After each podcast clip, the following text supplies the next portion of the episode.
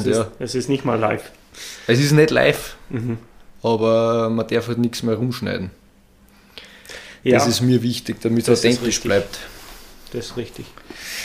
Lieber Ruben, wir sitzen in einer von deinen heiligen Hallen. Das ist mehr das Absteckhammerl. Aber du bist der Ruben. Du bist der Mensch, der mir, glaube ich, den besten Kaffee und die besten Radeln kredenzt hat, die ich gekriegt habe. Und mich freut es total, dass ich das heute mit dir aufnehmen darf. Das freut mich, danke. Ich äh, freue mich sehr, dass ich Gast sein darf und vielleicht ein bisschen mehr erzählen kann von hinter den Kulissen, wie wer was Raw ist, wer dahinter steckt und was uns so rumtreibt. Fangen wir gleich mit der, mit der Sache an. Wer steckt hinter Raw? Wer bist du?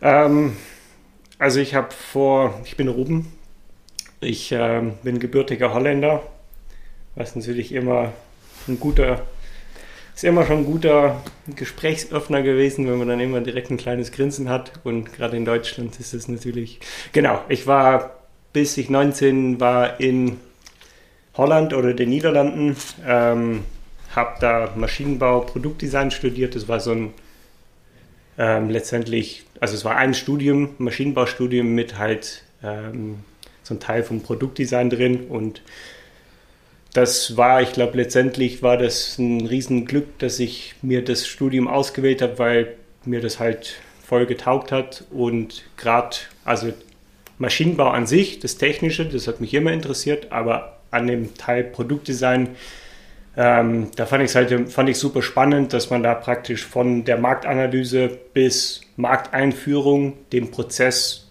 gezeigt bekommen hat. Und nicht, dass man alles von Anfang bis zum Ende selber können muss, aber ich glaube, dass es wichtig ist, egal ob man jetzt Maschinenbauer ist oder der Designtyp oder der Marketing oder wie auch immer, dass man immer den Prozess versteht und so versteht. Genau, also das habe ich, da habe ich, ich habe halt in Holland studiert und dann wusste ich aber irgendwie jetzt, ich bin seit ich zwölf bin eigentlich jeden Tag Rad gefahren. Ähm, in Holland halt mit Cross-Country Mountainbike angefangen. Das war halt so da das die einzige Option. ähm, genau, und wo ich so 15 war, habe ich mir ein Trials-Bike gekauft und dann habe ich, glaube ich, mehr Zeit, vier Jahren, vier Jahren oder so, mehr Zeit auf meine Pedale verbracht vom Trials-Bike wie in der Schule oder dann im Studium irgendwann.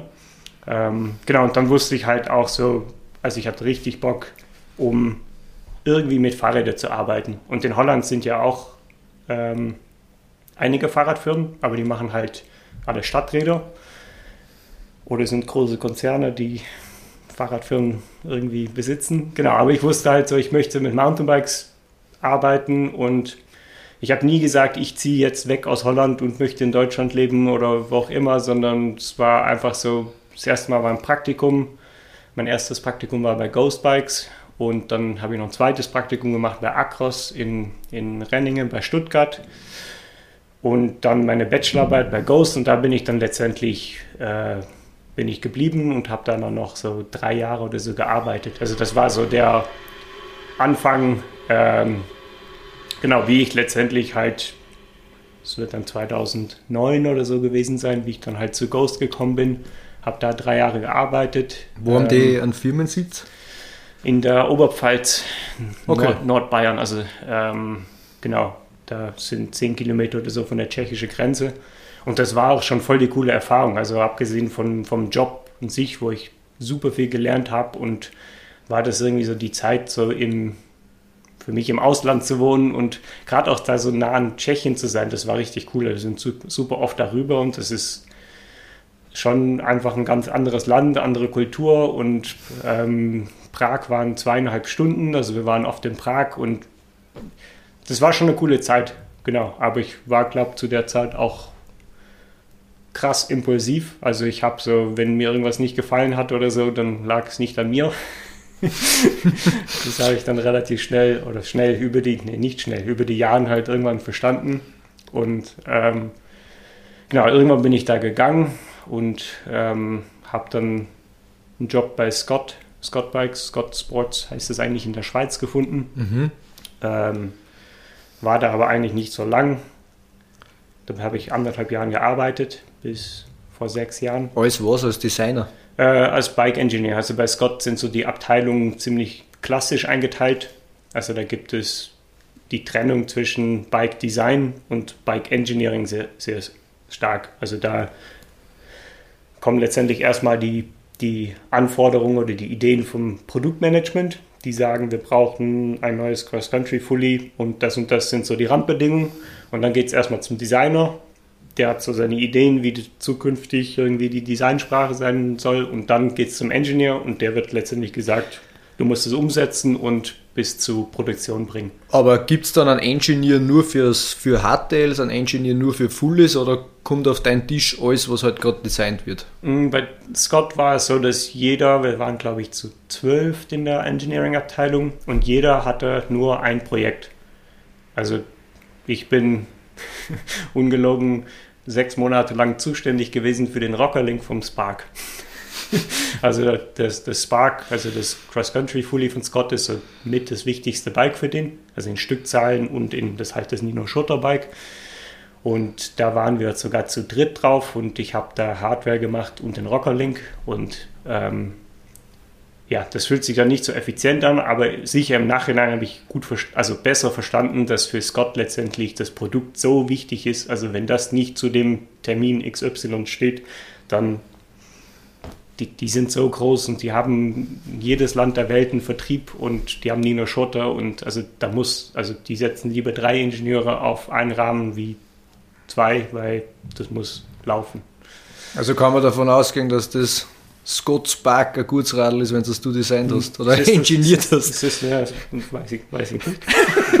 das ist das, äh, das Vorgängermodell jetzt schon, also so, so schnelllebig ist das, ist die Fahrradwelt, ist genau, also es ist nicht das Spark, was es jetzt gibt, weil jetzt haben die ja so ein, wo der Dämpfer im Rahmen integriert ist. Also es war der Vorgänger davon. Und das sind schon cool. Ich glaube letztendlich, der Grund, dass ich mich bei Scott beworben habe, war, eigentlich hatte ich nach Ghost gar nicht mehr so viel Bock. Ich habe mich beworben für ein Design-Masterstudium in Schweden, da wurde ich abgelehnt. und ich habe irgendwie, eigentlich wusste ich gar nicht, ob ich mit Fahrrädern so weitermachen wollte, weil mir ist das Fahrradfahren wichtig und irgendwie hat mich zu viel genervt. Und, und dann habe ich eigentlich gesagt, wenn ich, wenn, dann möchte ich bei einer der größten Hersteller mich bewerben, weil ich glaube, dass ich da am meisten lernen kann. Also bei Ghost war es eher so, dass ich, das ist einfach eine kleinere Firma, also da hatte ich halt viele Chancen, was umzusetzen. Da war halt ein kleines Team und wenn wir zusammen uns was überlegt haben, also ich war da Teil von, wenn jemand sich erinnert, von dem AMR Riot, ich glaube 2012, da hatten wir Umlenkhebel, also einen Kniehebel an der unteren Dämpfaufnahme, war ein cooles Projekt. Sowas konnte man da um, umsetzen. Bei Scott eher nicht. Da würdest du das vorschlagen und die würden sagen, gut gemacht, aber machen wir weiter. Und ähm, Genau, und ich habe letztendlich gesagt, wenn, dann möchte ich zu einem großen und letztendlich in Europa ist es hauptsächlich Scott, weil Giant, Specialized, Track, die sind halt, die haben das Engineering in den USA. Genau, und so war es letztendlich auch. Also es waren anderthalb Jahre, die ich da nur war, aber ich habe da super viel gelernt. Ähm, also, weiß nicht, da können wir, es ist zu viele Details wahrscheinlich, aber ich habe da letztendlich super viel lernen können und ohne das, was ich da gelernt habe, hätte ich auch nicht mit RAW anfangen können. Ähm, weil du da letztendlich hast du einfach Ingenieure, die da schon seit 10, 15 Jahren sind und aber hast du da dein Grundverständnis für Geometrie mitgenommen? Für Radgeometrie oder hast du das bei Ghost oder überhaupt schon vorher auch schon gewusst, was, was du möchtest, wie du das vorstellst? Ich glaube, das kam so in der Zeit. Also bei Ghost schon so ein bisschen, aber weniger. Da war irgendwie waren Fahrräder letztendlich als Produkte noch irgendwie so neu für mich und war halt, weiß nicht, letztendlich kam das einfach so mit der Zeit und auch während ich bei Scott war und ähm, die Jahren davor gab's, habe ich irgendwie, also viele Räder testen können und auch viele Räder selber immer durchgewechselt. Und dann kam halt so eigentlich meine Vorstellung oder meine Ideen drüber, wie ich es machen würde. Ähm, Genau. Und ja, letztendlich war ich bei Scott nicht so lange. Das war einerseits wegen der Fernbeziehung. weil das einfach, weiß nicht, das war dauerhaft, weil das einfach ein bisschen schwer. Und äh, Susanne, mittlerweile meine Frau, die hat sich damals auch in der Schweiz beworben und wir haben überlegt, ob wir da dann halt da so richtig irgendwie, aber das war dann äh, irgendwie auch nicht das, das Gelbe vom Ei da. Und irgendwie, der Job war cool bei Scott, aber es war ich habe da nicht so richtig reingepasst. Also ich habe das auch, während ich mich da geärgert habe am Sachen und mich eigentlich entschieden habe, das ist nicht das Wahre für mich, habe ich schon gemerkt, dass es an mir liegt und nicht an Scott, weil das ist ein richtig cooler Arbeitgeber, also wenn du da einen Engineering-Job hast und das ist geil. Also natürlich macht das Bock, aber ich bin einfach, ich kann nicht jeden Tag von, es ist da schon so von acht bis fünf hinterm Rechner konstruieren und ähm, ja, da bin ich einfach nicht so gut drin. Also ich bin eher dann doch der Kreativer, der einfach, ich möchte einfach machen, auf was ich irgendwie Bock habe und ich kämpfe eher damit, einigermaßen diszipliniert Sachen umzusetzen. Ähm, genau, und das war letztendlich, wo ich dann vor sechs Jahren, habe ich mich erstmal selbstständig gemacht nach Scott. Aber ist da, wie du bei Scott gearbeitet hast, diese, dieses, dieser Gedanke vom Selbstständigmachen von der eigenen Radlfirma schon in dir aufgeblüht? Oder was war da dann wirklich der Schritt zur Selbstständigkeit? Hm, ich glaube, ich habe immer so im Hinterkopf gehabt, auch vom Studium aus schon, dass ich super gerne irgendwann eigene Produkte machen würde. Also irgendwie in irgendeiner Art selbstständig, eigene Firma, eigene Marke, wie auch immer, selber, selber Produkte machen. Aber ich habe das nie so richtig, ich habe nie so ein konkretes Ziel gehabt, dass ich gesagt habe, ich will ein Fahrrad machen oder sogar eine Fahrradmarke damit starten. Und eigentlich war meine Absicht nach Scott, um letztendlich einfach freiberuflich ähm, als Bike-Ingenieur zu arbeiten. Und ich habe auch, nachdem ich bei Scott weg bin, noch äh, Projekte für Scott gemacht. Das war auch cool, weil das irgendwie mir auch gezeigt hat, dass die Beziehung an sich gut war und so. Ähm, und habe dann noch ein paar andere Projekte gemacht. Und ich habe auch in den letzten Jahren ähm, habe ich für Husqvarna, die haben ein Designbüro in München, für den gearbeitet und halt eben auch Geometrien, Kinematiken und so. Und eigentlich war das so mein Plan. Und ich hätte, also das hätte an sich voll gut so zu mir gepasst. Ähm, das war so ein halbes Jahr. Und wie war da in dem halben Jahr der Vibe zwischen angestellt arbeiten und selbstständig arbeiten? War, also hat da der, der, der impulsive Art nachlassen oder ist da, da besser gegangen dadurch oder war es der gleiche Hassel? Ich glaube, das war erstmal, war erstmal gut. So, ich habe mich dabei wohlgefühlt und auch, weil ich irgendwie wusste, also ich war da 26 genau, bin jetzt 32, also war da 26 und ich wusste so, wenn es einen, ich meine, als Freiberufler ist man natürlich finanziell einfach ähm, unsicherer. Und ich wusste einfach so, okay, wenn ich wenig Arbeit kriege oder mal ein paar Wochen nichts oder sogar ein paar Monate nichts, dann geht das jetzt. Und vielleicht in zehn Jahren, wenn, keine Ahnung, Familie, Haus, man weiß es nicht, dann vielleicht nicht mehr. Also ich war mir schon bewusst, so wenn, dann jetzt. Und das war auch wo ich dann entschieden habe, ich möchte Raw machen, war das auch schon so ein Grund, dass ich gesagt habe, okay, ich kann es mir jetzt leisten, um ein paar Jahren finanziell alles runterzuschrauben.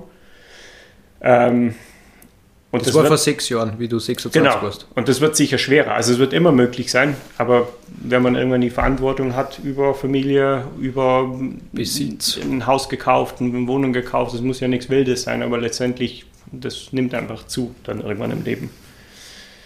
Genau, und ja, aber ich glaube, ich hatte schon auch während ich bei Scott war und mich danach selbstständig gemacht hat, immer so im Hinterkopf, so wenn ich ein Fahrrad machen würde, dann würde ich so und so machen. Und da waren halt so, eigentlich das, was Raw jetzt ausmacht, das war halt genau das, was ich im Kopf hatte. So, ich will, gerade zu der Zeit war so Langlebigkeit so null ein Thema. Das war so die Zeit, wo irgendwie, man redet halt nicht über Fahrräder, die kaputt gehen. So, aber Rahmen gehen halt kaputt, Rahmen reißen. Und das war so eine Zeit, wo gefühlt alle Kumpels ständig und nicht nur Rahmen, aber einfach Fahrräder haben nicht gehalten. Und ich glaube schon, dass das mittlerweile besser ist. Also es gibt mittlerweile immer mehr Marken, die Räder machen, die auch einfach Aluminium hat schon so ein bisschen wieder so einen Schub nach vorne bekommen, so dass das Aluminium nicht minderwertig ist im Mountainbike-Bereich, also sicher im Enduro-Downhill-Bereich. So, da ist Aluminium macht einfach mehr Sinn, meiner Meinung nach. Und genau, also so, ich hatte schon im Hinterkopf so ein paar, ich sag mal so, grundsätzliche Werte oder Überlegungen, wenn ich ein Mountainbike machen würde, dann muss das Ding einfach haltbar sein. Ich will das Ding die ganze Saison fahren und auch auf dem 40. Bikepark-Tag nicht die ganze Zeit denken müssen, oh, ist da irgendwie ein Kugellager mit Spiel oder ist da was locker, ist da was, sondern es geht ums Fahren. Und da ist halt am Anfang, glaube ich, das Schwerste mit, das Schwierigste mit Raw war, dass unsere Rahmen nicht die leichtesten sind. Und das wäre immer so das einfachste Argument. Wenn du ein neues Rad hast und du kannst sagen, ja, 2,3 Kilo. Aber ich, in der Praxis funktioniert es einfach nicht so. Also und so gab, so es, das ist jetzt ein bisschen schon ein spezifisches Detail so, aber es gab halt so ein paar, ich sag mal eher Werte oder Ideen, so Grundideen, die mir wichtig waren, wenn ich ein Fahrrad konstruier selber konstruieren würde. Und ähm, das war dann letztendlich so der Auslöser und ganz praktisch, um das vielleicht kurz abzurunden, war es dann letztendlich so, dass ich in September, das wird dann 16 gewesen sein, September 2016, dass ich gesagt habe, ich äh, nehme bis Ende des Jahres Zeit, um, also ich hatte drei, vier Monate, habe ich mir Zeit genommen, um das Fahrrad zu konstruieren, so wie ich es mir vorstelle, und einen Businessplan zu schreiben. Und dann will ich Ende des Jahres einigermaßen objektiv beurteilen können, sofern das geht, ähm, ob ich das mache oder nicht. Aber jetzt muss ich noch mal einhaken ich schätze dich nicht als Person ein, die spontan auf irgendeine Idee kommt, sondern ich glaube, dass du ein Mensch bist, der sich sehr lang mit einem Thema beschäftigt. Ist diese Idee von diesem eigenen Fahrrad, von, deinen, von dem, wie du Mountainbiken selber erleben möchtest, was du von Haltbarkeit äh, denkst, etc., ist dieses Gefühl schon bei den alten Firmen irgendwo aufgeblüht, dass du ein bisschen geträumt hast, hey, das würde ich für mich machen? Ich glaube bei Ghost noch weniger, weil da war ich, ich war da einfach neu. Das war einfach so, ich habe, keine Ahnung, alles war neu so für mich. Von mein, ja, bei Scott schon. Also bei Scott, das, vielleicht war der Auslöser auch so ein bisschen, dass Scott halt irgendwo das Gegenteil ist. Und das soll jetzt nicht wertend sein. Scott ist halt, steht für Racing und leicht. Also bis auf den Graffiti Bikes von denen ist Scott immer, also die machen einfach das letztendlich weiß man, wenn man das Scott Hardtail kauft oder das Scott Spark, also das Cross Country Fully, weiß man, das ist das leichteste. Bis auf irgendeine verrückte kleine Schmiede irgendwo, die nochmal 20 Gramm rausholt. Und das ist halt für Scott auch gut so. Und das ist auch, also die definieren sich darüber. Aber mich hat es natürlich immer aufgeregt. So ein Enduro-Bike fährt sich nicht besser, wenn es ein Kilo leichter ist. Im Gegenteil. Also es fährt sich bergab besser, wenn es ein bisschen Masse hat. Und ähm, ja, da ist das schon, ist das im, an sich schon, glaube ich, bei mir im Hinterkopf immer so gewesen, aber ich habe, glaube ich, immer das nicht so konkretisiert, weil ich, also, weil es, glaube ich, einfach zu viel, also man plant nicht einfach das einfach selber so zu machen, sondern es kommt irgendwie mit der Zeit. Also alles ist so ein Prozess. Also ich habe auch am Anfang beim Konstruieren vom ersten, also vom Madonna, weiß nicht, die Option überlegt, ob ich es einfach nur mache, um 50 zu machen für Kumpels. Und es wäre auch ein geiles Projekt gewesen. Also Wie lange warst du in dem Jahr selbstständig, bis du dann gesagt hast, okay, ich konstruiere meinen eigenen Rahmen und mache den ähm, Businessplan? Ja, fünf, sechs Monate, genau. Also ich bin im März bei Scott gegangen und dann eben so September, Ende September oder so habe ich gesagt, ich, ich fange jetzt damit an. Und genau, und ich glaube dann im Februar saß ich beim Hersteller, wo wir jetzt immer noch sind, in Taiwan. Ähm, ich habe, glaube fünf Hersteller angeschrieben, die ich alle kannte, von Ghost und von Scott. Und ich glaube, ich weiß gar nicht mehr, ob. Vielleicht hat sich einer zurückgemeldet, aber die anderen nicht. Also gar nicht. So dass du denkst, hey, sag doch bitte einfach kurz. Wegen die Stückzahlen, wegen die 50 Stück. Ja, die, richtig. Also genau, also die, die erste Charge waren 100, aber genau, da hat sich einfach niemand gemeldet, weil Hast du das Geld als Eigenkapital auf, äh, aufgewendet oder hast du eingesetzt hast oder hast du, hast du dann Kredit aufgenommen? Oder? Ich habe Kredit aufgenommen, genau. Aber so ein bisschen in zwei Teilen verteilt. Also ich habe erst ein kleines Kredit, also damals war es gefühlt groß. Eigentlich kann man auch über Zahlen sprechen. Ich habe am Anfang 50.000 Euro gebraucht, um Prototypen zu machen, um einfach, keine Ahnung, Computer zu haben, um eben beim bei Aluminiumfertigung ist erstmal das teuerste, dass du halt die ganze Werkzeuge brauchst, dass du die Modes brauchst, Schweißlehren brauchst. Also da ist halt so das Geld draufgegangen. Und dann, damit habe ich so das erste Jahr finanzieren können, bis dann Prototypen da waren und so. Und dann habe ich nochmal das Jahr drauf ein bisschen größeres Kredit gebraucht für Produktion. Also letztendlich, um die erste 100 Rahmen produzieren zu lassen. Genau, aber was ich, also was ich noch sagen wollte, es war lustig, weil ich habe irgendwie fünf Hersteller angeschrieben und habe einfach keine Rückmeldung bekommen und schon gedacht, okay, gut. ähm, genau, und dann habe ich halt über drei Ecken, wie es immer ist, bin ich zu Genio gekommen, die ich nicht mehr gekannt habe und habe letztendlich, die hatten Interesse. Im Nachhinein habe ich verstanden, dass es einfach right time, right place war. Also die hatten wenig Aufträge Canyon und YT sind zu der Zeit da gerade gegangen. Mhm. Die hatten wenig und die haben einfach, die waren für alles offen.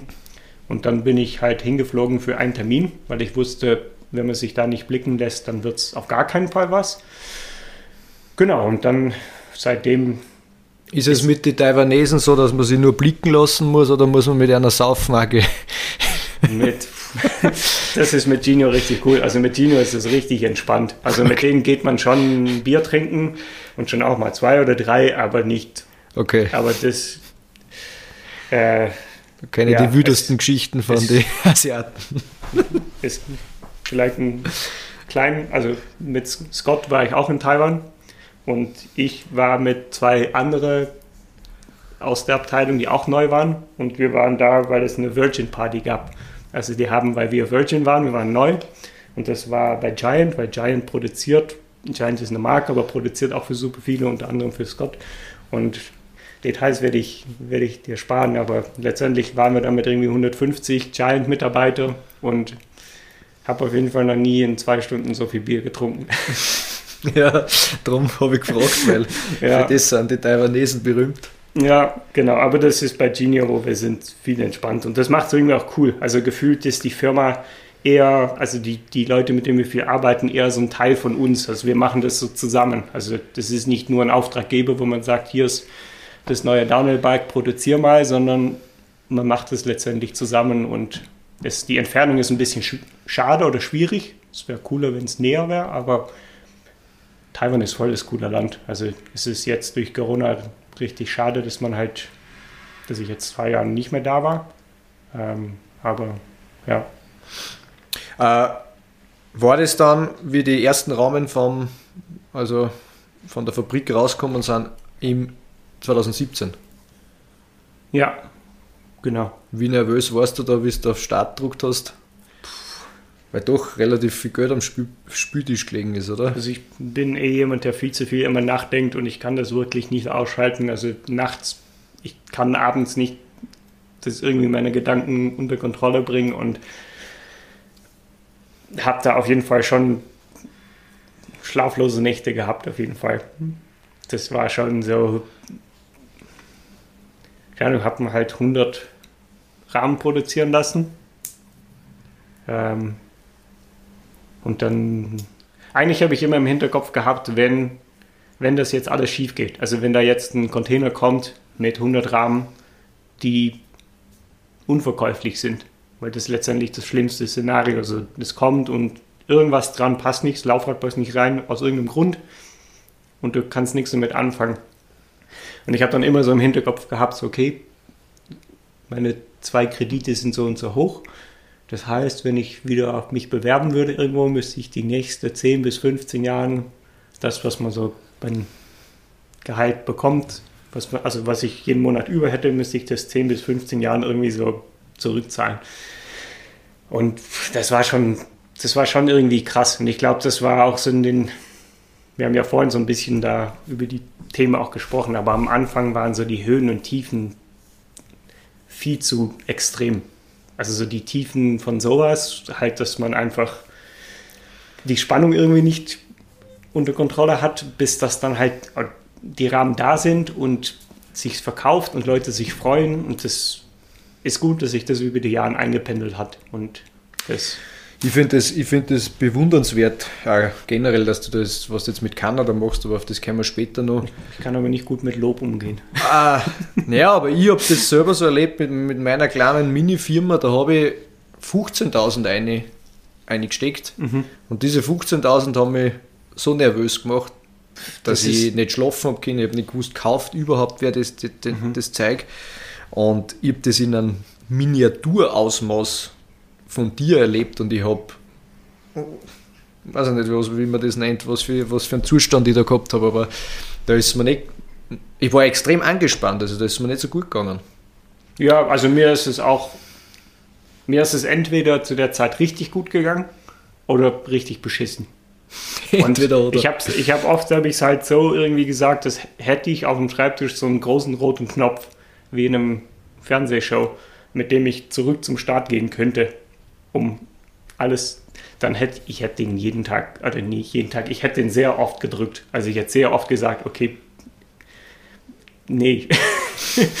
ähm, aber ich glaube, also meine Erfahrung bei Scott und Ghost, wo ich weiß, dass es an meine Persönlichkeit lag, an, mein, an meine Vorstellungen vom Alltag, vom Arbeit, vom Leben, das war immer so meine Motivation. Also ich könnte einfach nicht mehr irgendwo in so einem Bürojob zurück. Und das ist nicht, das soll eben nicht wertend sein, weil ich das eher auch beeindruckend finde, wenn Leute das gut können, beziehungsweise sich mit Kompromisse gut abfinden können, wenn die einfach sagen, das ist halt so, dass ich nur an Wochenenden irgendwie zum Biken komme. Aber bei mir war das immer so einfach meine große Motivation, dass ich wusste, okay, das, was ich mit Raw mache, das erlaubt mir, dass ich jeden Tag zwar viel zu tun habe, aber das irgendwie selber einteilen kann, selber machen kann. Und ähm, ich ja. finde, es macht so einen riesen Unterschied, ob man dann tatsächlich was für sich und seine Sache macht mhm. oder einfach einen riesen Haufen Arbeit bewältigt für den anderen. Ja. Und es kann die gleiche Menge oder mehr Arbeit sein, wenn du selbstständig bist. Am Ende vom Tag habe ich immer das Gefühl gehabt, ohne da jetzt auch zu werten, dass es mir immer zufriedener gemacht habe, wenn ich es für mich gemacht habe, auch mhm. wenn es viel anstrengender war, als wenn ich es für irgendwann einen anderen gemacht habe. Ja. Und auch meine Arbeitsmoral und meine Arbeitsleistung war für mich selber immer viel besser, mhm. als wenn ich es für einen anderen verrichtet ja. habe. Ja, genau. Und ich glaube, das ist letztendlich war das für mich auch einfach so ein, so ein Findungsweg, dass ich für mich rausfinden musste. Also ohne meine äh, Jobs bei Scott und Ghost hätte ich Raw auch nicht machen können. Also nicht nur, weil ich nicht so viel über Fahrräder gewusst hätte, sondern auch, weil ich die Motivation, also die, die, also die Begründung, warum ich tue, was ich tue, die hätte ich nicht für mich so entdeckt gehabt. Und ähm, ja, das allererste Modell, was 2017 auf den Markt gekommen ist, war das Madonna V1. Genau, es hieß damals einfach Madonna, weil, aber jetzt so im Nachhinein nennen wir es auch V1, damit es irgendwie, genau, das war das Madonna V1 und ja. Es sind dann deine Freunde gefahren, du hast gesagt, die haben die Rahmen zerstört, die, die hast dann alle mit Madonnen ausgestattet. Ja, das war richtig cool. Also ich glaube am Anfang, ich habe bevor irgendwas online ging, halt so die Infos irgendwie zusammengefasst und dann alle im Freundeskreis geschickt. Und das, das war vielleicht mit das Spannendste, was ich gemacht habe, weil ich letztendlich all meine Freunde gef eigentlich gefragt habe, ob sie mein Fahrrad kaufen wollten. Und das ist so, ich habe gestern, vorgestern irgendwo, in, irgendwo gehört, so äh, wenn man ein Produkt macht, wenn man eine Firma macht, ist die, der erste Kunde wird das schwerste sein, was du je machst. Also den zweiten Kunden zu finden, ist schon viel leichter. Und genau, und das war, weiß nicht, das, man will ja auch so keine Kunden verarschen, aber Kumpel schon gar nicht. Und sogar die Idee, dass, natürlich macht man das nicht absichtlich, aber sogar die Idee, dass irgendwas bei dem Rahmen doch nicht funktionieren würde, Und ich habe denen halt natürlich einen, einen, sehr guten Preis angeboten. Ähm, aber trotzdem, die haben halt alle irgendwie, was habe ich damals gemacht, 1500 Euro für einen Rahmen oder so. Oder ich weiß es nicht mehr, vielleicht war es ein bisschen mehr. Muss jetzt auch nicht zu schön reden. Aber die haben halt alle mir das Geld überwiesen. Und das weiß ich auch noch, wie das dann auf dem Konto kam und dann so, boah, krass, will ich das, will ich das. ähm, genau, aber die haben mir das letztendlich schon ermöglicht, weil die halt dann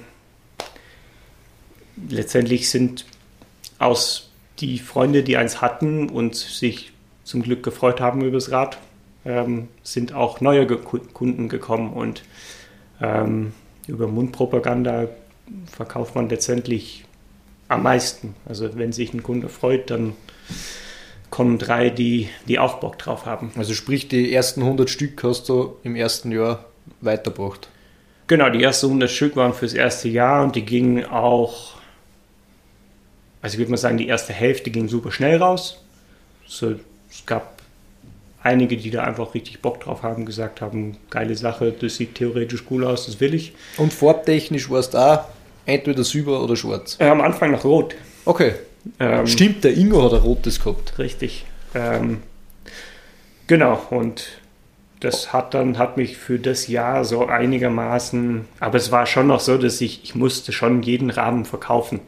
Mhm. Also da, ja, also wenn ich da ein paar Rahmen nicht verkauft hätte, dann hätten halt ein paar tausend Euro gefehlt und dann wäre es alles irgendwie knapp geworden. Jetzt nur eine Zwischenfrage, hat damals, also 2017, Raw 2a gehabt oder noch 1? es hat immer in der Öffentlichkeit immer zwei gehabt. Okay, okay, in der Öffentlichkeit hat es immer zwei gehabt. Aber es war eine knappe Kiste. Magst du kurz drauf eingehen? Ja, also ähm, eigentlich war die Geschichte, dass ich mir überlegt habe, wie soll die Marke heißen. Natürlich überlegt man sich da tot und ich hatte halt so ein paar Namen, ich weiß gar nicht, ob ich die erwähnen sollte. Ähm, ich bin auf jeden Fall nicht mit irgendwas Gutes ums Eck gekommen und ich habe dann, ähm, es gab das Wort äh, Rowdy, stand mal im Raum. Kann man sich jetzt wahrscheinlich sehr schlecht vorstellen. Das wäre auch nicht besser, also wäre nicht gut gewesen. Auf jeden Fall mein guter Kumpel von mir, einer meiner besten Buddies, der Grafik, der Julian, äh, ich habe dir gerade ein guter Kumpel. Ist äh, einer meiner besten Freunde, genau. Der ist Grafikdesigner und der hat mit dem Logo angefangen. Also der hat, wollte Logo-Vorschläge machen für Rowdy und der hat dann angerufen und gesagt, Alter, Ruben, hör zu, das funktioniert überhaupt nicht. So diese Y und W und warum nennst du es nicht einfach Raw? Und da war es leise. Und dann habe ich schon gedacht, ja gut, ich muss ja schon kurz recherchieren und Wortmarken mal checken. Aber das war echt so, okay, gut, haben wir. Und ähm, das war Raw mit AMA. Genau, und dann hat, das war vielleicht so ein Dreivierteljahr oder ein Jahr bevor Raw veröffentlicht wurde. Ähm, und wir haben schon Aufkleber gemacht, die wir überall aufgeklebt haben. Also wenn man irgendwo im Finale oder Large oder so ist in Südtirol, dann findet man Raw mit einem A. Und das war halt so, genau, und dann kamen zwei Wochen bevor wir online gehen wollten mit halt nicht nur das Madonna, sondern auch einfach mit der Marke kam Anwaltschreiben von G-Star und die von G-Star, genau, G-Star Raw und die fanden das nicht gut. und dann haben wir ein bisschen Panik bekommen. Du Aber eigentlich im Nachhinein war das, war das richtig gut, weil letztendlich wir haben uns vieles überlegt und letztendlich haben wir halt ein A hinzugefügt und das hat sich in dem Moment so richtig, wie sagt man so, stumpf an, angefühlt, so wir machen halt ein A dazu. Aber im Nachhinein ist es, ist es halt so kurz, so prägnant. Es ist, was ich selber mag, und ich kann sagen, ich hab, bin nicht selber auf Raw gekommen, aber was ich mag an Raw ist, dass es halt nicht wirklich was bedeutet. Es ist eher einfach so ein, so ein Gefühl oder so ein, man geht Fahrradfahren und das Ausdruck. So. Genau, es ist ein Ausdruck und das ist mit 2a vielleicht fast noch besser und wenn man es irgendwo sieht, dann ist es auch super einfach zu googeln und wenn du RAW mit Doppel-A googelst, dann findest du, ich glaube, noch irgendwo ein Architektenbüro jetzt mittlerweile auf Seite 10 wahrscheinlich und sonst nur uns und das war das war richtig cool und das war natürlich alles so ein bisschen, hat sich einfach so ergeben, aber also um das zu wiederholen, aus Rowdy ist durch deinen besten Freund Rowdy war aber nur eine Option. Okay. Ist er in Raw mit einem A geworden. Dann hat G-Star Raw diesen riesen Ordner Akt geschickt. Den hast du ja vorhin gesehen. Ja, Den hab ich das habe ich noch nicht gesehen. Ja, Und dann ist Raw aus 2A geworden. richtig. Wie ist dann weitergegangen mit, mit dem Geschäft? Hm. Wir sind 2018, glaube ich, jetzt schon. Ja, genau. Also ich glaube, dann es gab dann noch ein zweites Jahr, wo das Madonna V1 letztendlich, wo ich da habe ich 150 Stück machen lassen, also ein bisschen mehr. Aber identer Rahmen. Genau, alles genau gleich.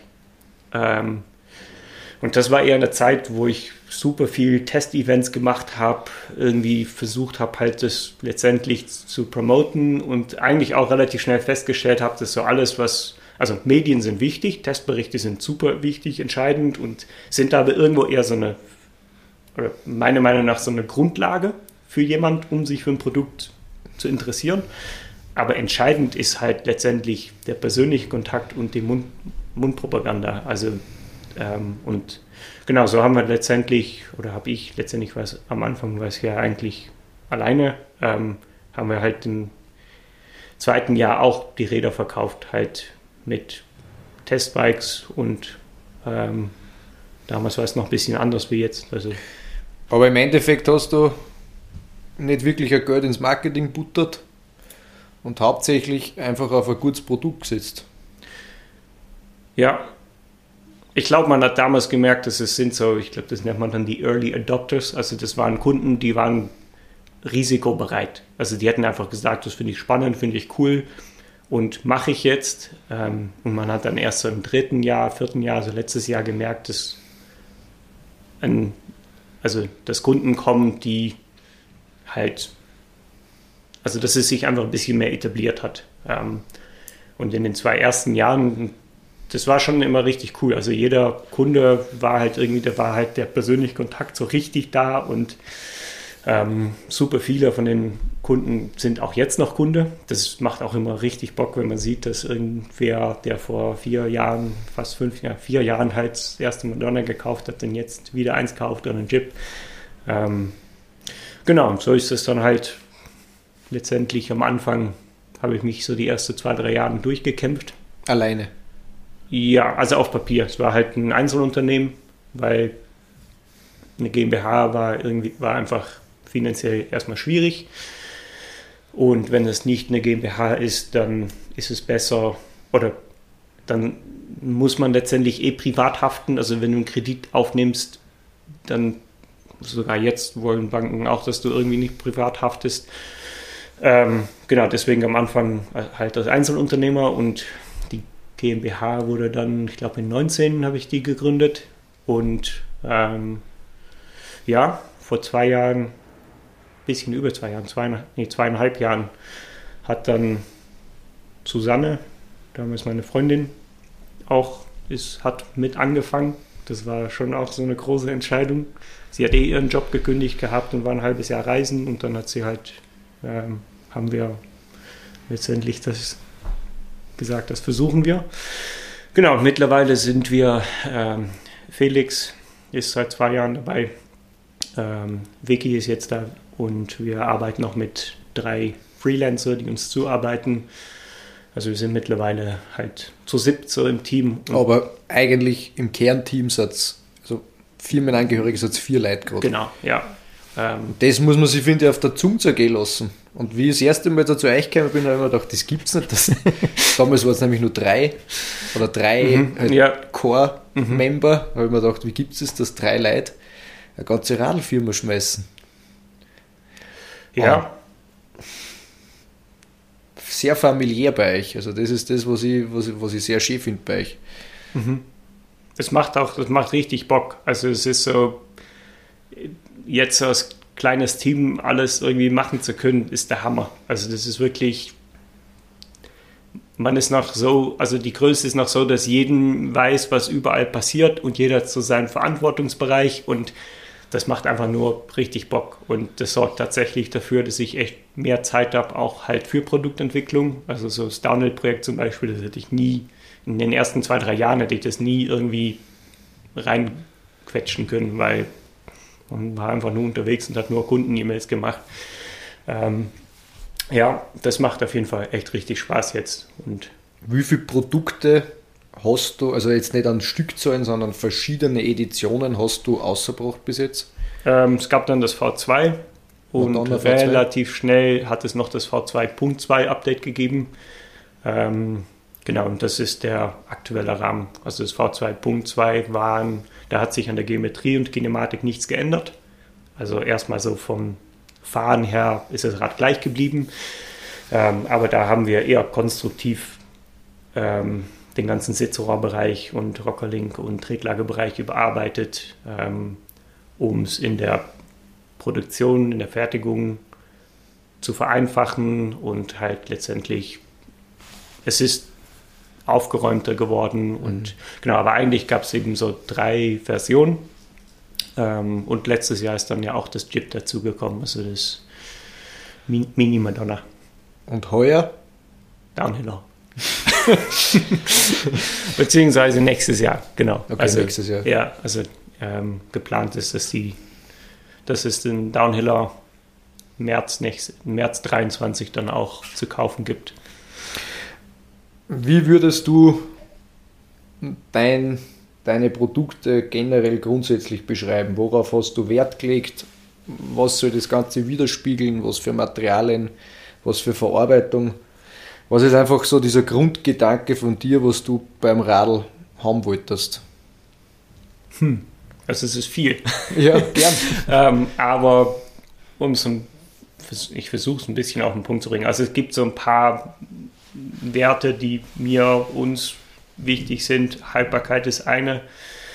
Ähm, und dann habe ich über die Jahre immer festgestellt, dass ähm, letztendlich ist es, wenn du Fahrrad fährst, spürst du nur ein Fahrrad und das ist das Gesamtpaket von hunderte Details und du spürst nicht ein Detail. Also man kann nicht sagen, das Fahrrad fährt sich geil, weil der Lenkwinkel so und so ist, sondern es ist der Lenkwinkel zusammen mit Hinterbaulänge, mit wie tief du im Federweg stehst und man spürt immer das Gesamtpaket. Und ich glaube, das ist mir immer sehr wichtig gewesen, um sich nicht in Details zu verlieren und nicht zu denken, okay, wenn wir jetzt diese eine Lösung machen, dann wird das Fahrrad geil werden, sondern es geht ums Gesamtpaket und so dieser Balance im Design und auch in der Geometrie und auch praktisch, also das Gleichgewicht von das Fahrrad hinten zu vorne, wie tief man drin steht, ähm, das ist halt super entscheidend für wie, wie sich's fährt.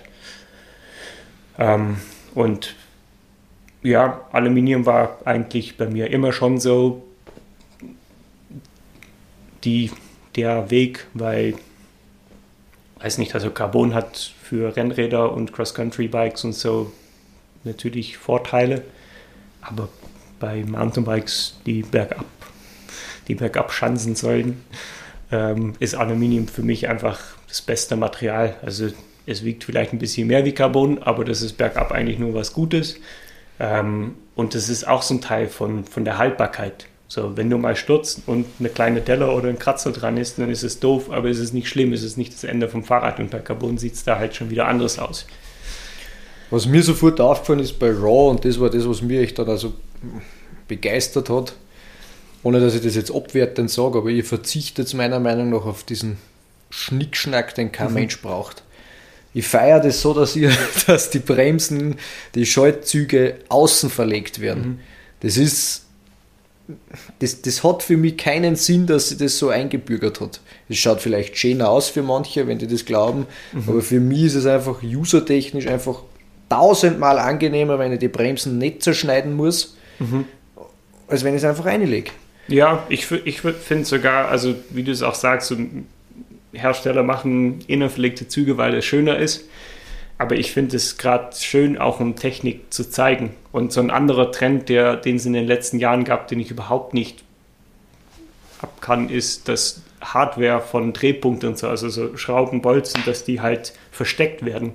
Also dass du halt einen Drehpunkt, es gibt sehr viele Marken, die das jetzt machen, dass Schrauben halt von innen, von hinten reinkommen, nur damit man die von außen nicht sieht. Aber so Schrauben sind ja was Schönes. Also das ist eine Technik. Ich glaube, das, was halt die Fahrradindustrie immer so ein bisschen verliert, also aus dem Auge verliert, ist, dass es einfach, es ist ein, ein Fahrrad ist ein Werkzeug, es ist ein technisches Produkt. Es ist nicht wie ein Auto, wo außen die Verkleidung ist, die einfach nur da ist, um vielleicht ein bisschen aerodynamisch zu sein, aber letztendlich um schön zu sein, sondern es ist einfach ein, ein Maschinenbauprodukt, das man so schön wie möglich macht.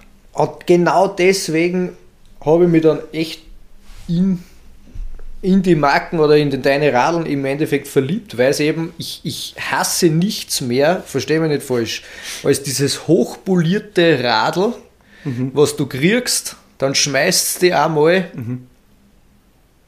dann reißt dann Lack aber und dann denkst du so, Gott verdammt. Ich habe ich hab mal vom ein Doku gesehen über, es war, ich glaube, irgendwie Chefdesigner von Braun, also halt von. Diese Rasierer. Genau. Ja. Und der hatte halt gemeint, dass so ein Produkt erst ähm, schön wird, wenn es gebraucht wird. Also wenn du zum Beispiel, keine Ahnung, ich habe mein, ich habe ein altes iPhone 7 und das hat halt so dieser Verschleiß von tausend, tausende Mal halt das Handy in der Hosentasche zu tun und zu benutzen.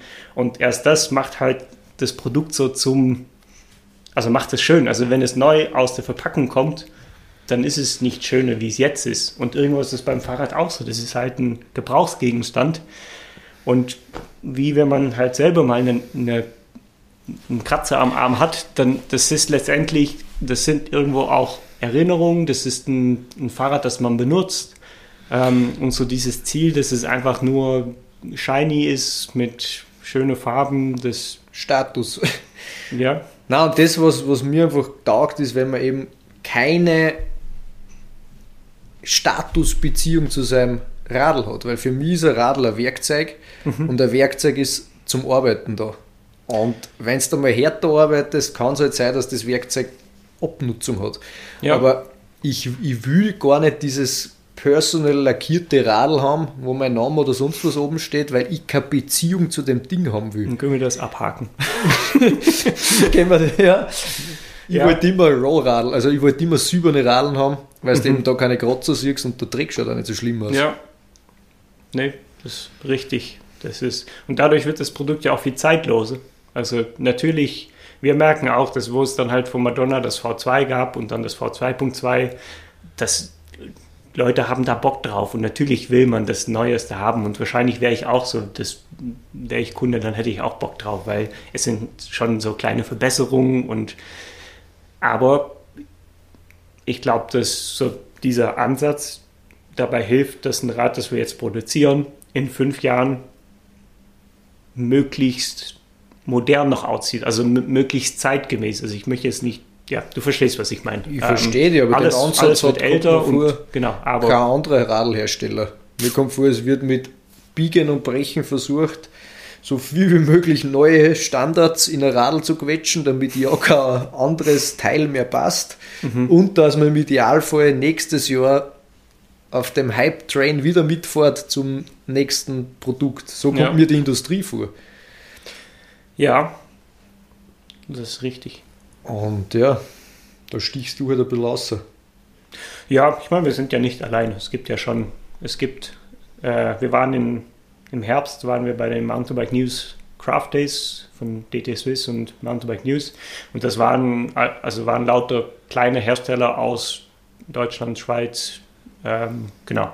Und das war richtig cool halt. Da waren zum Beispiel Last war auch da und Alutech und Nikolai ähm, ist es. Genau, und ich meine, jeder hat natürlich ein bisschen andere Ansätze und aber es war richtig cool, sich da mal so auszutauschen und auch zu merken, dass man schon so zu 80 Prozent die gleiche Ansätze und so hat. Ähm, und ja, das, das ist auf jeden Fall eine, eine coole Sache. Und ich glaube jetzt im Moment auch für mich so mit das Coolste an Raw ist halt solche Produkte machen zu können, wo man letztendlich nicht mehr nur was umsetzt, wo man gar nicht dahinter steht, sondern ähm, wäre es möglich, die Rahmen in Europa oder Deutschland zu produzieren?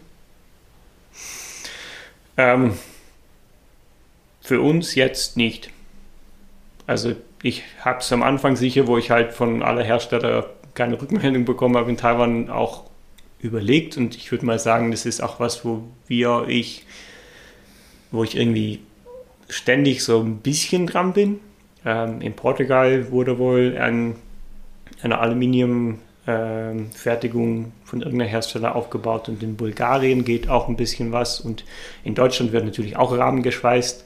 Ähm, aber für uns ist, also die Fahrradindustrie ähm, hat sich letztendlich, ich glaube so letztendlich Anfang 90er, hat die angefangen zu wachsen in Taiwan und ähm, dadurch ist das ganze Know-how und die ganze Firma, die sind letztendlich in Taiwan. Also produziert wird schon längst nicht mehr alles in Taiwan. Also unsere Rahmen schon. Und letztendlich werden in Taiwan nur noch hochwertige Rahmen produziert.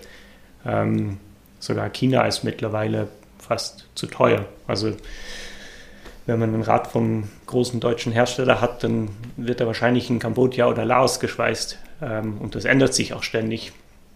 Genau, daher ist Taiwan im Moment einfach so das Land, wo Know-how ist, wo die Fertigung für hochwertige Aluminiumrahmen sitzen. Und für uns ist es auch sicher, für mich am Anfang, wo ich es alleine gemacht habe, war es halt essentiell, um mit so einem Hersteller zusammenzuarbeiten, weil die dann halt auch nochmal aufs Design gucken und sagen, hm, wie sieht es hier aus und Wandstärke, hier ist schon ein bisschen wenig oder da können wir uns was, was die bringen einfach super viel Erfahrung mit.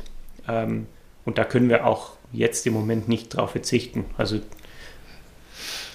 aber ich glaube, dass man merkt es ja jetzt auch mit Corona und jetzt auch mit, keine Ahnung, Frachtkosten sind fünf, sechs, siebenfacht im Vergleich zu vor drei Jahren. Ähm, wenn wir es könnten, also wenn es eine Möglichkeit wäre, das wäre der Hammer. Also wenn wir in Deutschland schweißen könnten oder irgendwo in Europa, ähm, aber ist nicht so einfach. Wie, wie, sind, wie kann man sich die Arbeitsbedingungen eben in, in so einer Fabrik vorstellen? Taiwan ist gut.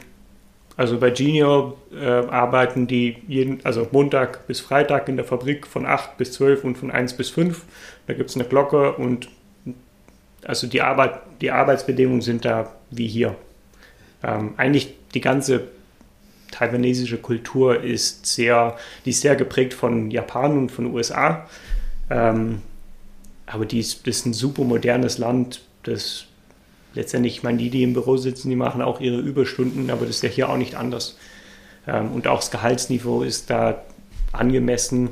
Ähm, War das was, wo ihr bewusst drauf geschaut habt? Ja, auf jeden Fall. Also ich könnte nicht mit gutem Gewissen den Laos Rahmen fertigen lassen. Also das wäre aber ja. man merkt es halt dann beim Preis wahrscheinlich auch, oder? Also ihr werdet für eure Rahmen wahrscheinlich mehr zahlen, als wenn du das irgendwo in Laos oder Kam Kambodscha machst. Ja, aber ja, das ist richtig. Das ist richtig. Aber bei unseren Stückzahlen ist das, ähm, ist das nicht das Problem. Wie ist, wie ist da gerade der Stand mit Aluminium? Also ist ausreichend vorhanden? Schon, aber es ist teuer. Okay. Also auch der Rohstoffpreis von Aluminium hat sich über die letzten, ich weiß gar nicht, es wird ein paar Monate sein, mehr, mehr wie verdoppelt. Mhm. Das ist im Moment schon krass. Also am Anfang habe ich finanziell schon natürlich gestruggelt, um alles hinzukriegen, aber wenn die aktuelle Lage gewesen wäre, dann hätte ich es, glaube ich, nicht hinbekommen, weil einfach bei uns sind auch ähm, Produktionskosten ordentlich hoch. Kannst du sogar sagen, wie viel? Also wir haben es vor kurzem mal geschaut, also auch der Wechselkurs Taiwan-Dollar, Euro ist über die letzten Jahre halt runtergegangen. Und ein Madonna-Rahmen vor fünf Jahren und jetzt, ähm, bis der hier in Deutschland steht, zahlen wir im Moment 40 Prozent mehr. 40 Prozent mehr? Ja, also ist die Kombination von halt ja, ja. Wechselkurs und dass es einfach teurer geworden ist. Man muss sagen, beim Rahmen ist, der Rahmen ist vielleicht auch mittlerweile ein bisschen aufwendiger. Wir haben eine eigene Steckachse, ein paar Details.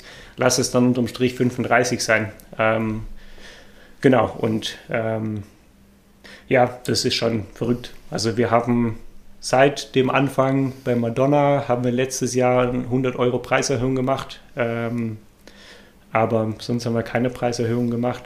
Und wir können es jetzt über die Stückzahlen halt geht's, Also, Ich frage jetzt ganz frech, darf man über Stückzahlen reden? ja, das kann Ich man. habe keine Vorstellung, wie viel Radeln klopfst du pro Jahr aus? Habe ich dir noch nie gesagt. Ich habe es nicht am Schirm. Ähm, also ich, bevor ich sage, würde ich es gerne eher erst Okay. erklären. Okay. Nee, genau, also im ersten Jahr waren es 100, dann 150. Ähm, und dann sind wir auf, ich glaube, 250 gegangen. Das waren dann nur noch Madonnas. Und dann kam halt das Chip dazu.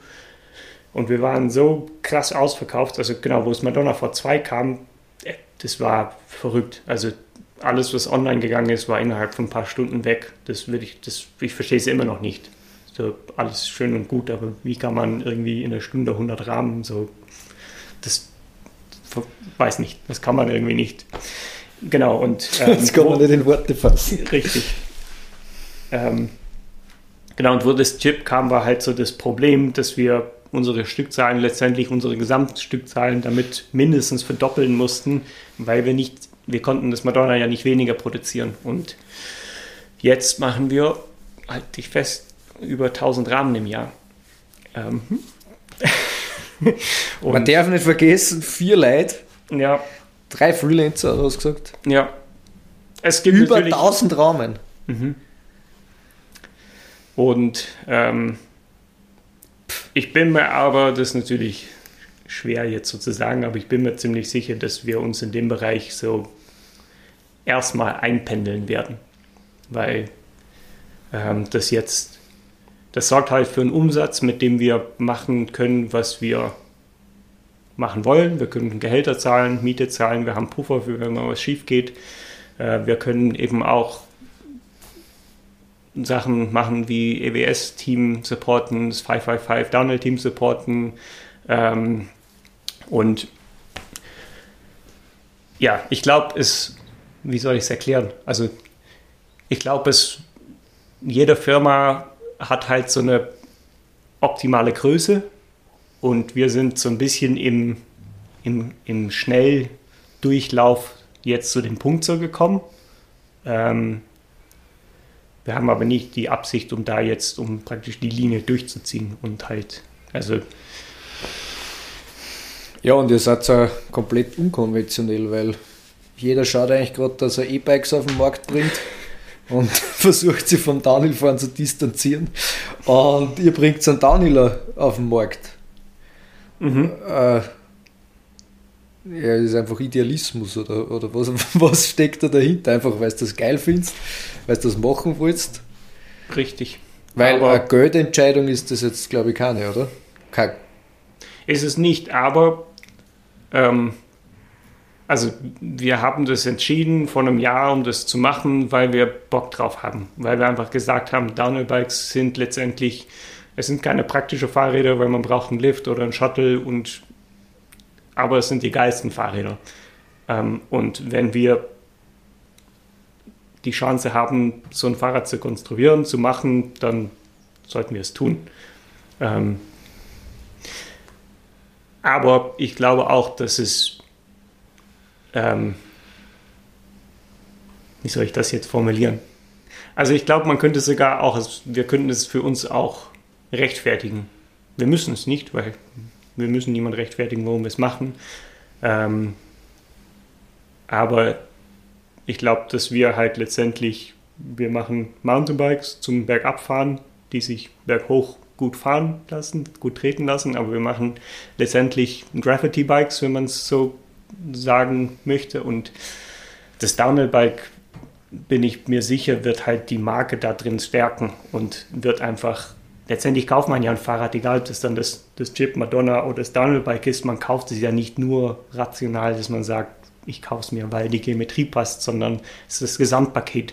Und man will sich ja auch irgendwie identifizieren mit der Marke und ähm, da gibt es super viele Aspekte, letztendlich den Kontakt mit uns und den Kontakt mit anderen Kunden und ähm, da wird das Downhill-Bike in dem Gesamtpaket auf jeden Fall die Marke, bin ich mir sicher, besser tun wie jetzt das 17. Gravel-Bike oder halt das 38. E-Bike. Ähm, aber es ist nicht der Grund, dass wir es machen. Ich glaube aber, dass der, das Ergebnis sein wird, dass es die Marke gut tun wird.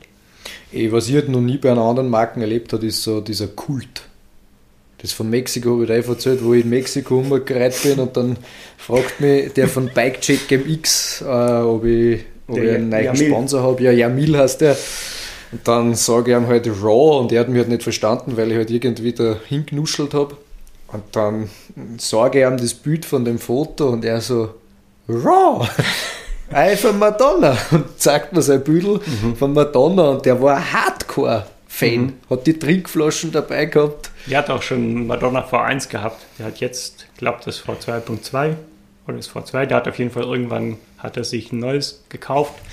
Ähm, ja, das ist auch, also mit das Coolste, was es so gibt, dass es halt, dass Leute auf der ganzen Welt das Rad kaufen. Wir hatten jetzt aus der letzten Lieferung eine Bestellung von jemand aus Japan, der vor zwei Jahren, glaube ich, auch ein Rad gekauft hat. Und dann siehst du so eine Bestellung und du denkst dir einfach so, geil, der Typ, der sitzt in Japan, der hat zwei Jahre lang das Rad gehabt und der will jetzt das Neue haben und der bestellt es von Japan aus, aus Deutschland und Genau, und Mexiko ist halt auch der Hammer. Irgend, aus irgendeinem Grund hat sich in Mexiko so eine kleine Kundengruppe so gebildet, die halt alle voll heiß drauf sind. Das sind Ultras. Die, die, die bestellen, immer, die bestellen immer zu irgendwelchen Kumpels in den USA, weil ich glaube, Importsteuern in Mexiko sehr hoch ist. Also auf Papier haben wir in Mexiko keine Kunden, aber ähm, ja, das ist der Hammer. Also sowas zu sehen und ja. Habe ich so noch nie erlebt. Und im Endeffekt bin ich ja so überhaupt zu, zu dir, zu der Firma gekommen, weil der Ingo, der mich mhm.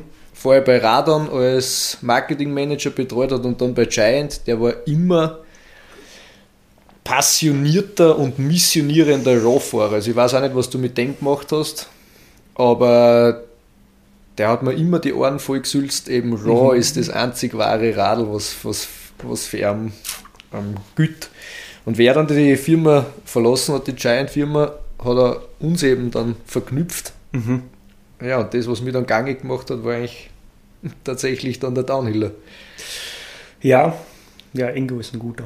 Ingo ja. ist ein guter. Liebe Grüße, falls du zuhörst, lieber Ingo, danke dir. Ohne dich konnte ich das alles nicht machen.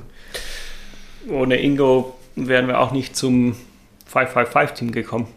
Ja, Letztendlich hat äh, Genau, letztendlich hat, es war zwar wieder über drei Ecken, aber letztendlich hat Ingo mir den Kontakt vermittelt, der zum Paul von Net Performance geführt hat und der managt unter anderem eben das 555 Graffiti Team.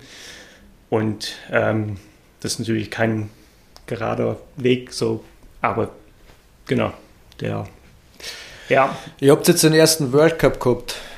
Richtig. Wie war, du warst sogar in Lourdes drüben. Ja, sind Donnerstag 15 Stunden hingefahren. Ah, war der Hammer. Also es war, es ist irgendwie verrückt, da jetzt so Teil von zu sein. Und ähm, das 555-Team, das ist ein schottisches Team, das sind vier Fahrer, drei Jungs, ein Mädel. Ähm, und zwei von vier waren leider verletzt, zum Glück nichts Schlimmes. Also die sind, ich glaube, in zwei Wochen wollen die schon ein nationales Rennen wieder fahren. Also die sind nicht schlimm verletzt, aber waren halt nicht dabei. Und ich glaube, so aus Teamsicht war das Wochenende halt, die hätten es sich schöner vorgestellt. Es lief alles irgendwie nicht so gut. Ähm, KJ hat einen ziemlich bösen Sturz, Sturz gehabt in Quali, weil sie aufgehalten wurde und dann hat sie das Roadgap nicht geschafft. Und ähm, geht es aber auch gut, aber war dann raus fürs Wochenende. Und dann war nur noch Luke äh, Williamson, der war am Start.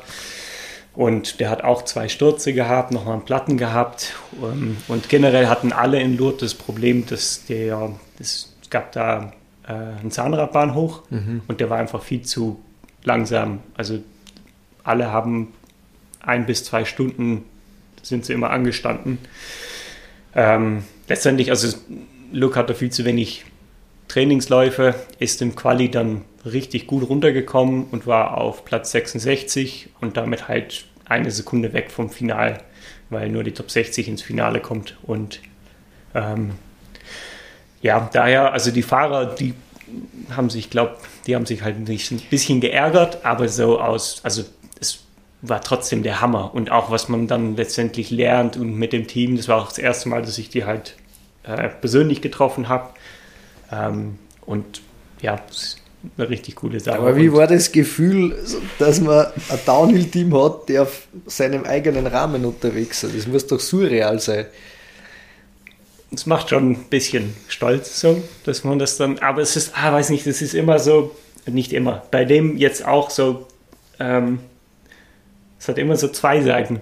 Einerseits ist man dann auch froh, wenn am Ende vom Wochenende halt alles noch ganz ist. Also mhm. der, ich glaube, das kann ich schon sagen, der Luke ist beim ersten Sturz, ist er so böse gestürzt, dass seine Fox 40 das Casting gerissen ist. Also okay. eine Doppelbrücke gabelt, Fox 40, bis man, also der ist da eingeschädelt wie noch was. Und dann ist man irgendwie auch froh, wenn halt die Räder mitmachen und das alles funktioniert, aber auch, dass sich die Fahrer wohlfühlen drauf und dass man, ich meine, wir haben ja vieles, was wir verstellen können und wir arbeiten viel mit denen. Ähm, genau, also ich glaube, es ist einerseits so eine Spannung da, dass man halt möchte, dass alles gut läuft und dass nicht halt von uns aus irgendwas fehlt oder irgendwas ähm, dafür sorgt, dass sie halt nicht so fahren können, wie sie es eigentlich können. Aber es dann so zu sehen, gerade im Qualilauf, wo Luke, Luke vorbeigefahren ist, das ist schon, ist schon heftig. Also, Boah, das, das ja. Und ja, einfach so mittendrin zu sein. Also, das ist letztendlich, wenn man dann vor Ort ist, ist halt das ganze Event klein. Also, natürlich ist Kommensal da riesig vertreten und so, aber es ist einfach eine Mini-Welt und man kennt sich irgendwie und das ist halt auch super familiär. Also auch zu sehen, wie andere Teams das 555-Team ausgeholfen haben. So, Schaltwerk war defekt, gab kein Schaltwerk mehr, gehen kurz rüber und ein anderes Team sagt einfach hier, mhm. viel Spaß. Also das ist richtig cool zu sehen. Und auch das, wo der Fox 40 halt defekt war, ähm, Jordi bei Fox, der hat es, ich glaube, innerhalb von anderthalb Stunden oder so stand das Rad wieder da mit ein neues Casting. Das ist der Hammer. Also. Jetzt haben sie dann Heimspiel, oder? In Schottland. Genau, die haben jetzt sechs, sieben Wochen Pause. Die fahren noch ein schottisches, also ein nationales Rennen und werden einfach viel Zeit auf dem Bike verbringen. Ähm, und dann ist Fort William da, wo 20, also es ist ein schottisches Team. Das 555 kommt auch von ähm, dem Höhenunterschied von der Strecke. Ähm, ja, das wird auf jeden Fall, das wird ziemlich fett. Ich überlege überleg so ein bisschen, ob ich auch hingehen soll. Bist Teammanager. Oder zumindest Rahmenmanager. Ja. Aber bei dir ist ja, du lässt ja nicht locker. Du bist ja an allen Fronten unterwegs. Du bist ja jetzt zusätzlich zu dem Ganzen, hast ja nur ein Riesenprojekt im Raum stehen, weil du bist gerade nach Kanada gezogen. Richtig. Wir. Es, also Susi und ich wohnen jetzt in Kanada, in Squamish. Ähm, wir haben so vor einem Jahr oder so halt, war irgendwann so der Punkt, weiß nicht, auch nach fünf Jahren Raw, wo halt jeden Tag so viel los ist und irgendwie unterm Strich alles richtig positiv ist und ich bin mega dankbar dafür, dass wir da sind, wo wir sind mit der Firma und aber es war einfach immer richtig viel und irgendwie haben wir beide so den Wunsch gehabt, wenn es doch möglich wäre, dann würden wir eine Weile in Squamish in Kanada wohnen wollen. Ähm, genau, und letztendlich. Es war schon immer so ein bisschen ein Wunsch für euch. Ja, genau. Und es ist auch nicht für immer. Also wir haben das jetzt so für dieses Jahr und nächstes Jahr. Ähm, jetzt im Moment sind wir auch, wir waren jetzt vier Wochen in Deutschland, also wir werden zwei, dreimal im Jahr auch hier sein und letztendlich für zwei Jahre da und auch die Chance nutzen, um, also wir haben eh schon einige Kunden in Kanada und in den USA. Das ist schon so 10% von unseren Kunden sind da. Das ist eigentlich schon echt verrückt. Ähm, und es bietet uns eben auch die Möglichkeit, um da halt was Sinnvolles für den Markt aufzubauen. Also, dass halt vielleicht sogar an irgendeinem Punkt da auch ein Lager ist, dass wenn jemand einen Rahmen bestellt, dass es nicht von hier kommen muss. Äh, aber mindestens, dass halt Ersatzteile da verfügbar sind ähm, und ja, genau. Da, und sonst arbeiten wir ja eh halt von da aus. Also die Zeitverschiebung ist da, aber sonst können wir ja genauso gut von da aus arbeiten. Wie waren die ersten drei Monate, war es jetzt drüben, mhm. gell?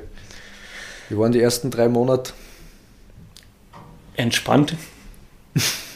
es hat richtig gut getan. Also ich habe wieder, wir waren da und ich habe nach ungefähr drei Tagen habe ich alles angezweifelt und gedacht, ich muss sofort wieder zurück, weil ich vermisse das Büro und ich vermisse die Arbeit und ich vermisse Felix und ich möchte einfach wieder, warum sind wir hier? Und dann habe ich mich aber wieder im Griff gekriegt und ähm, ja, es, ich habe es schon richtig gebraucht, um halt mal irgendwie so diese Distanz zu haben. Ähm, und in Kanada ist einfach, alle sind so freundlich, es ist so entspannt, die Natur ist so schön und dazu kommt dann auch noch das, das krasseste Trail-Netzwerk, Netzwerk, das man sich vorstellen kann, jetzt hinter unserer Tür liegt. Also das ist wirklich, da komme ich, werde ich glaube ich nie drauf klarkommen. Ähm, ja, aber es tut gut und das, ja, es macht Bock. In diesem Sinne, was würdest du noch jungen Mountainbikern oder jungen Designern äh, mit auf den Weg ge geben? Das ist jetzt eine komische Frage gewesen. Aber wenn ich mir das, wenn ich mir die oder deine Firma als Vorbild nehme, was würdest du deinem jüngeren Ich mitgeben? Hm. Druck nicht auf den Passer, mach weiter. Ist eine gute Frage. Ich glaube, wir haben ja vorhin ja auch ein bisschen geredet und ich glaube, für mich war so in den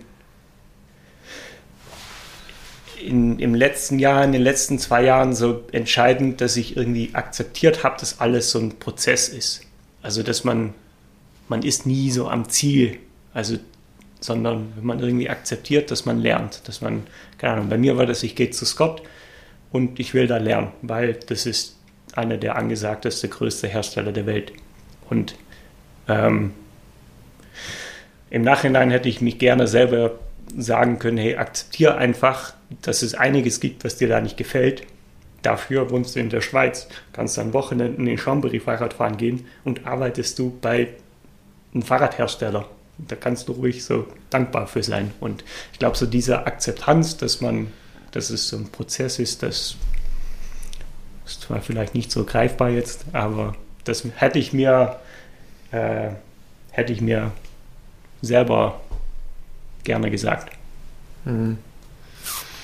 Ja, da kommt man erst immer im Nachhinein drauf. Ja, daher macht es auch keinen Sinn, aber also das ist ja genau äh, das, dass man halt, dass man das irgendwie rausfindet und dass man sich damit abfindet und ähm, ja, ja, ich finde halt beim Start von einer so einer Unternehmung sieht man halt das Ziel oder hat man ein Ziel vor Augen, mhm. dass man eine kleine funktionierende Firma hat. Mhm. Und wenn man dann einmal eine kleine funktionierende Firma hat, kommt man, also bin ich halt drauf gekommen, dass eigentlich der Weg dahin, wie du selber gesagt hast, der genau. wahre Prozess ist. Und dass man halt den Weg irgendwie genießt. Dass so, es gibt immer, es gibt immer irgendwelche Sachen, die anstehen oder auch Probleme oder irgendwie Herausforderungen oder man muss hier noch, man muss da noch, aber man soll, also ich versuche mir sehr bewusst zu machen, so was jetzt im Moment so ist.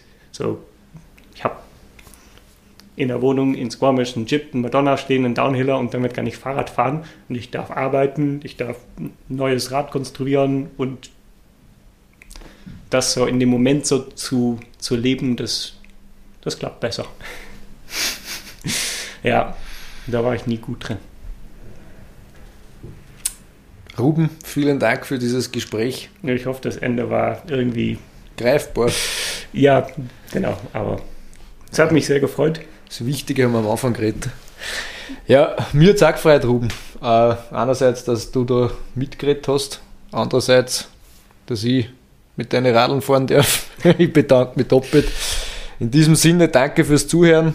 Äh, ich wünsche euch ganz einen schönen Tag. Liebe Grüße aus Kempten von Raw aus Allgäu. Viert euch. Ciao. So.